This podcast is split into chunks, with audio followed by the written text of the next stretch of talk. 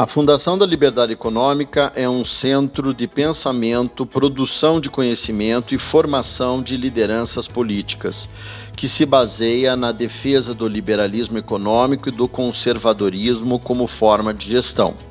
Para mais informações, acesse flebrasil.org.br. Olá a todos, eu sou Eduardo Faye, da Fundação da Liberdade Econômica, e esse é mais um episódio do Liberdade em Foco o podcast da Fundação da Liberdade Econômica. Sejam todos bem-vindos. No nosso podcast de hoje falaremos de um tema muito importante para o Brasil e para o mundo. Perspectiva mundial para daqui a 15 anos, para onde o Brasil deve olhar. E para falar sobre o assunto, convidamos Bernard Smith. Bernard é profissional sênior de relações institucionais e governamentais e internacionais ao longo da carreira, tem desempenhado funções no setor privado, governo e organizações sem fins lucrativos. Bernard possui mestrado em negócios internacionais pela Munich Business School, Alemanha, e MBA em Comércio Exterior e Negociações Internacionais pela Fundação Getúlio Vargas. Ele também é formado como técnico em agronegócio pelo Serviço Nacional de Aprendizagem Rural. É doutorando pela Universidade de Bordeaux, na França, em fase de dissertação de sua pesquisa sobre relações governamentais e negociações internacionais. Bernard, é uma satisfação recebê-lo aqui no podcast da Fundação da Liberdade Econômica. Seja muito bem-vindo. Olá, Eduardo. Foi um prazer participar. É muito contente de poder contribuir. Pena, aqui nós vamos conversar com vários ouvintes, né? Mas para aquele que está nos, nos prestigiando, é, e para a gente começar esse assunto, né, sobre a perspectiva mundial e ter esse olhar de futuro, né, do Brasil, a gente sempre, é, para nós, né, sempre é importante esse olhar de futuro. É, na sua opinião, quais os principais aspectos estratégicos que devem ser considerados pelo Brasil é, para os próximos anos? Bom, Fai, essa é uma pergunta bastante importante e quando a gente olha para o futuro, a gente também precisa olhar um pouquinho para o passado, né? Então, se a gente volta aí em 15 anos, a gente consegue visualizar algumas coisas bastante significativas que aconteceram é, lá em 2007, é, como aqui, por exemplo, a questão da expansão da União Europeia, dos países Bulgária, Romênia, lançamento do primeiro iPhone e, consequentemente, uma mudança significativa uh, na tecnologia, de, no, nas questões relacionadas à comunicação, uh, além das questões relacionadas a, a, meio ambiente também. Houve aí uma publicação uh, do IPCC fazendo aí uma divulgação espe específica sobre as questões relacionadas às mudanças climáticas além de outras questões importantes, como, por exemplo, a questão da crise mundial que estava acontecendo na região, né, dos Estados Unidos inicialmente, depois alastrando para outros cantos, e também é, questões de, do setor privado de se desenvolvendo significativamente, olhando aí para a área de tecnologia. Né? O Facebook foi criado em 2004, uh, mas que de fato teve aí um crescimento significativo por volta de 2007, e algo semelhante também com o Twitter. E nesse processo, uh, nós tivemos também a criação do, do BRICS uh, uh, em 2009, sendo que a África do Sul entrou somente em 2011. Né? Então, houve aí uma série de desenvolvimentos ao longo dos últimos anos e, e, que faz com que a gente possa avaliar um pouquinho de como que vai ser esse, o futuro. Mais recentemente, nós tivemos também a questão do Brexit, que foi a saída do Reino Unido da União Europeia, Uh, não podemos deixar de mencionar o Covid e também as relações entre a Rússia, a Ucrânia e a União Europeia. Então isso uh, trouxe aí uma série de desdobramentos que uh, com certeza vão ter aí alguns pontos importantes para o futuro. E quando a gente observa tudo isso, a gente começa a observar as, as questões internacionais, avaliando onde que estão as oportunidades a gente percebe algumas questões bastante significativas. Uh, no continente africano, uh, o agronegócio é bastante substancial, bastante importante, uh, correspondendo a 20 a 30% do PIB da região subsaariana e 50% dos produtos totais exportados. Né? E, além disso, a gente percebe que existe aí uma intenção cada vez maior de investidores internacionais aportarem recursos no continente africano de uma forma bastante ampla, liderando aí pela China, Coreia do Sul, países da Península Arábica uh, e outros países também. Né? Então isso acaba gerando aí uma série de pontos importantes para a gente poder avaliar uh, o que, que, a gente pode esperar daqui a 15 anos.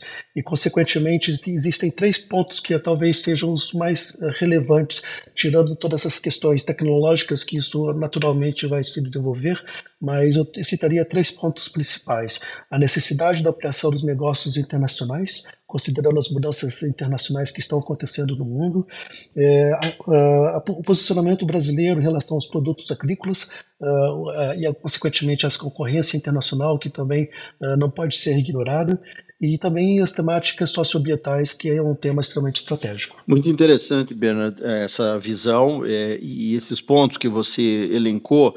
E, e, aí eu queria que você destacasse um pouquinho no âmbito internacional, o que deve ser considerado, né, é, é, principalmente olhando para esse contexto todo que você acabou de descrever. Bom, eu dividiria, eu dividiria a questão internacional em dois grandes temas: o comércio exterior brasileiro uh, e também as questões relacionadas à área de relações internacionais. Quando a gente olha para o comércio exterior brasileiro, é, existem aí uma série de aspectos importantes que precisam ser observados.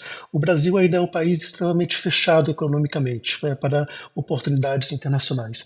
Então, isso definitivamente não é algo positivo e existe a necessidade de se ampliar uh, essa estratégia para poder viabilizar uma ampliação dos negócios internacionais. E quando a gente fala da, do comércio exterior, nós estamos falando não somente uh, de produtos como os que já estão sendo comercializados no mercado internacional. Uh, hoje o agro corresponde a 50% uh, das exportações brasileiras, principalmente é, é, o complexo da soja, carnes, uh, produtos florestais, então entra aí na questão celulose, madeiras e papel, e também o, o complexo sucrocoleiro. Mas existem alguns outros aspectos importantes nesse processo do comércio exterior. Então nós temos também a questão da exportação de serviços, e esse é um tema extremamente importante que abriu-se várias oportunidades a partir do momento que o Covid uh, obrigou a população, de uma forma geral, uh, a estar mais digitalizada. Então, isso abre uma série de oportunidades para a exportação de serviços brasileiros para outros países.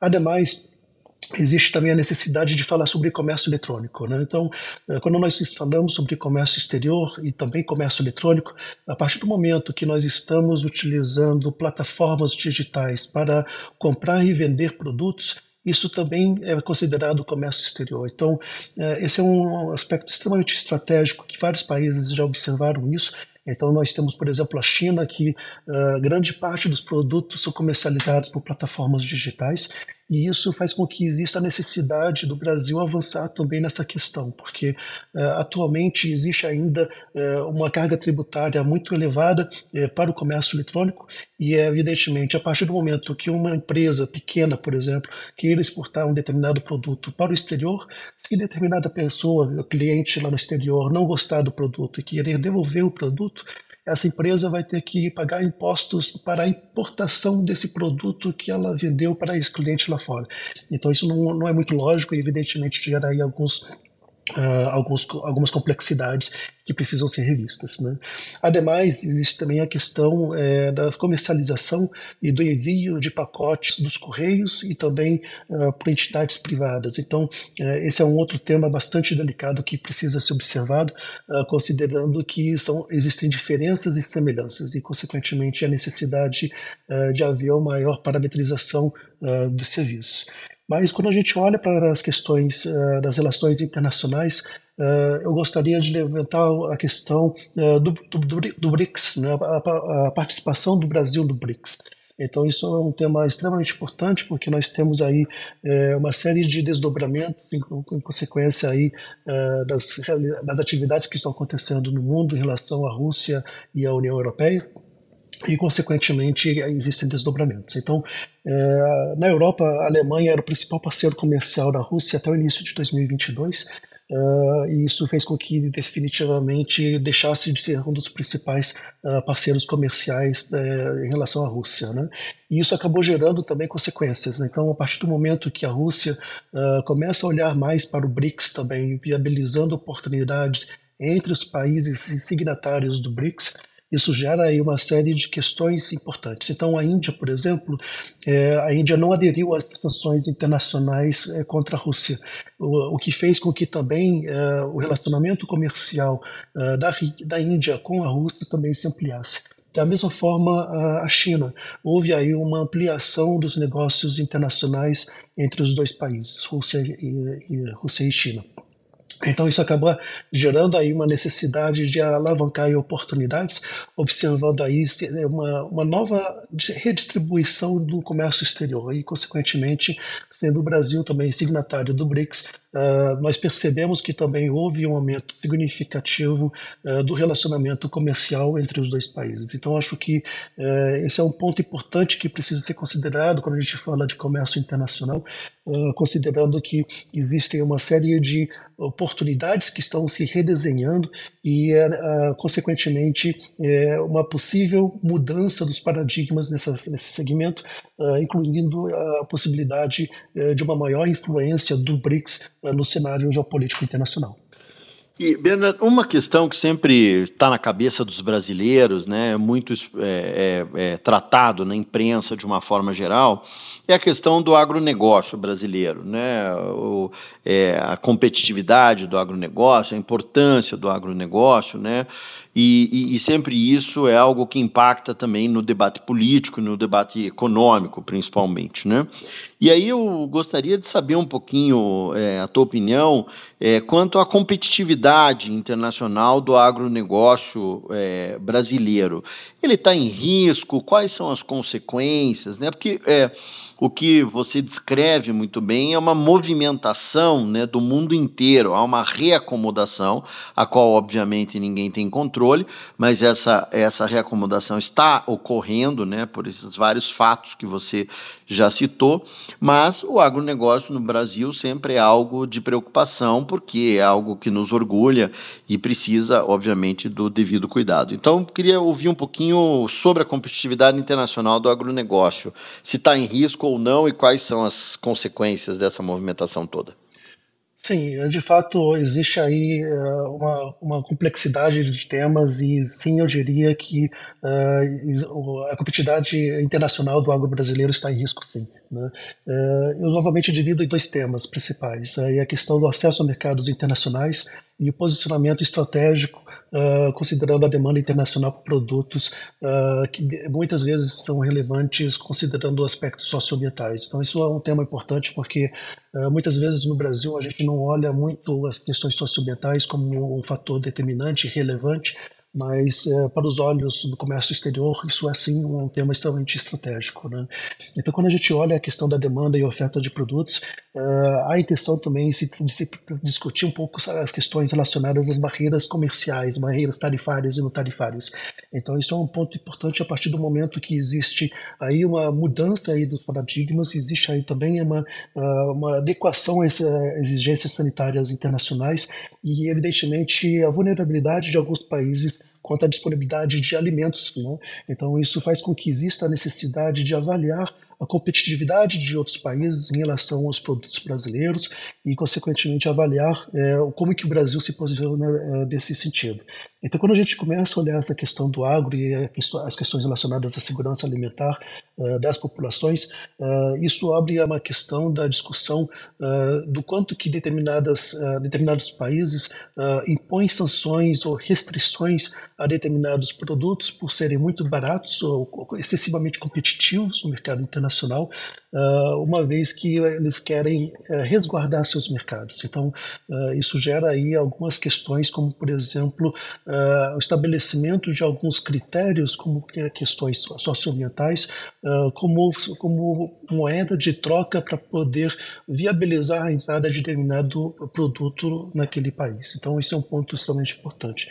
Então, quando a gente olha para as questões uh, socioambientais, né, é, isso é um ponto interessante porque é, no Brasil isso não é muito é, conversado de forma estratégica como oportunidade de negócio, mas sim uh, existe a necessidade de avaliar uh, como que todo esse processo pode ser viabilizado uh, para os olhos do setor privado. Né? Então, como se um cliente internacional se está demandando um determinado produto, por que não oferecer aquele produto que está sendo demandado? Se o cliente está demandando produto mais socioambiental, uh, com foco em socio, uh, questões socioambientais, por que não uh, viabilizar essa oportunidade? Né?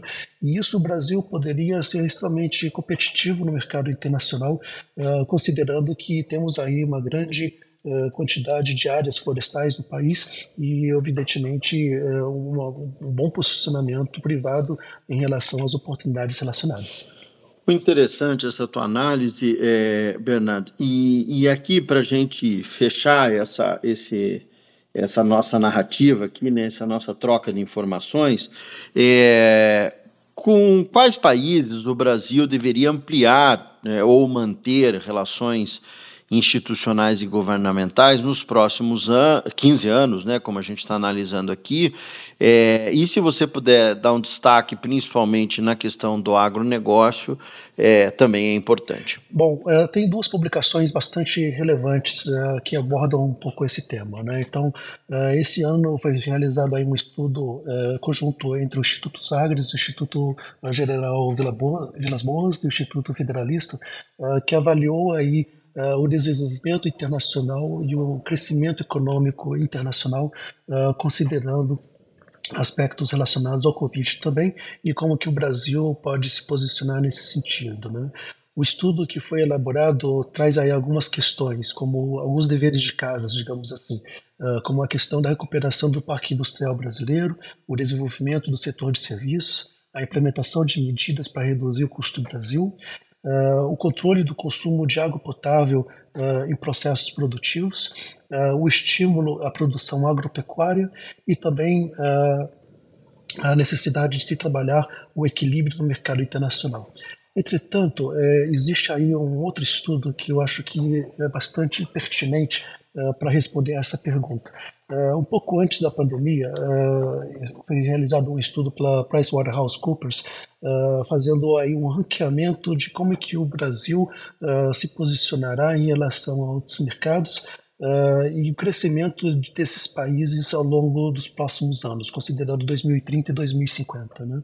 Então isso é interessante, porque a partir do momento que a gente observa essas mudanças é sempre importante considerar que, mesmo é, estarmos passando pelo esse processo final uh, do Covid, uh, existe uma, uma tendência de retomada econômica dos países uh, e, consequentemente, viabilizando aí o crescimento previamente estabelecido e previsto. Né? E aí, obviamente, existe aí essa uh, troca de cadeiras, digamos assim. Enquanto o Brasil às vezes está em décimo lugar no ranking internacional, como uma, uma das principais economias do mundo, às vezes pula para uh, um pouco mais uh, de uma posição mais favorável, às vezes um pouco mais para baixo. Mas no, no geral, o que é importante comentar nesse sentido é que o problema do Brasil não são recursos financeiros, mas gestão, porque recursos existem e, evidentemente, se o Brasil é um dos principais top 15 das economias internacionais, uh, evidentemente o problema não é a questão da falta de recursos financeiros. Mas quando a gente começa a olhar essas questões relacionadas de quais países uh, vão estar sendo uh, estarão crescendo economicamente nos próximos anos, uh, existe aí de fato a necessidade de considerar dois aspectos principais. Né?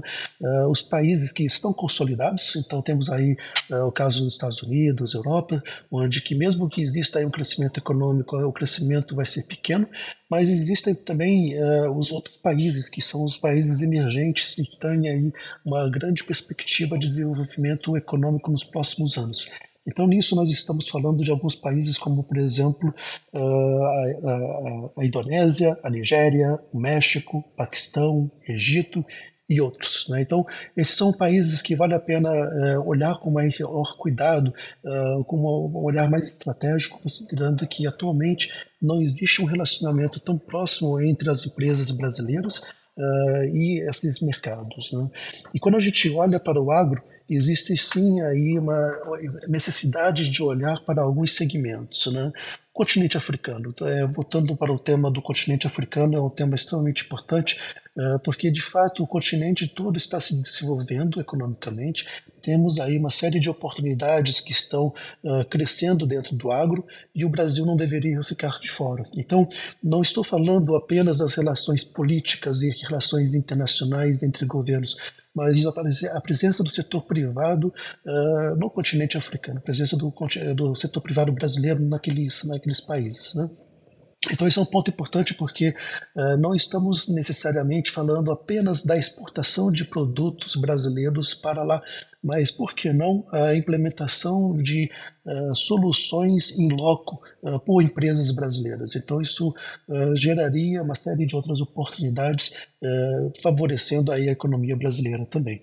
Então, claro, quando a gente começa a olhar todos esses aspectos, é, existem aí uma série de oportunidades que precisam ser trabalhadas, mas também alguns deveres de casa. Né? Então, é, é importante justamente trabalhar essa questão do isolamento comercial internacional brasileiro, que isso é um entrave muito grande, é, freia aí o processo é, de geração de oportunidades internacionais e também a questão da política protecionista do comércio exterior brasileiro, porque não adianta também eh, algumas empresas eh, se estabelecerem fora do Brasil e se depois elas não conseguem trazer eh, essa, esses rendimentos de volta para o país. Né? Então, são vários pontos que precisam ser trabalhados para poder viabilizar a ampliação do relacionamento brasileiro no mercado internacional.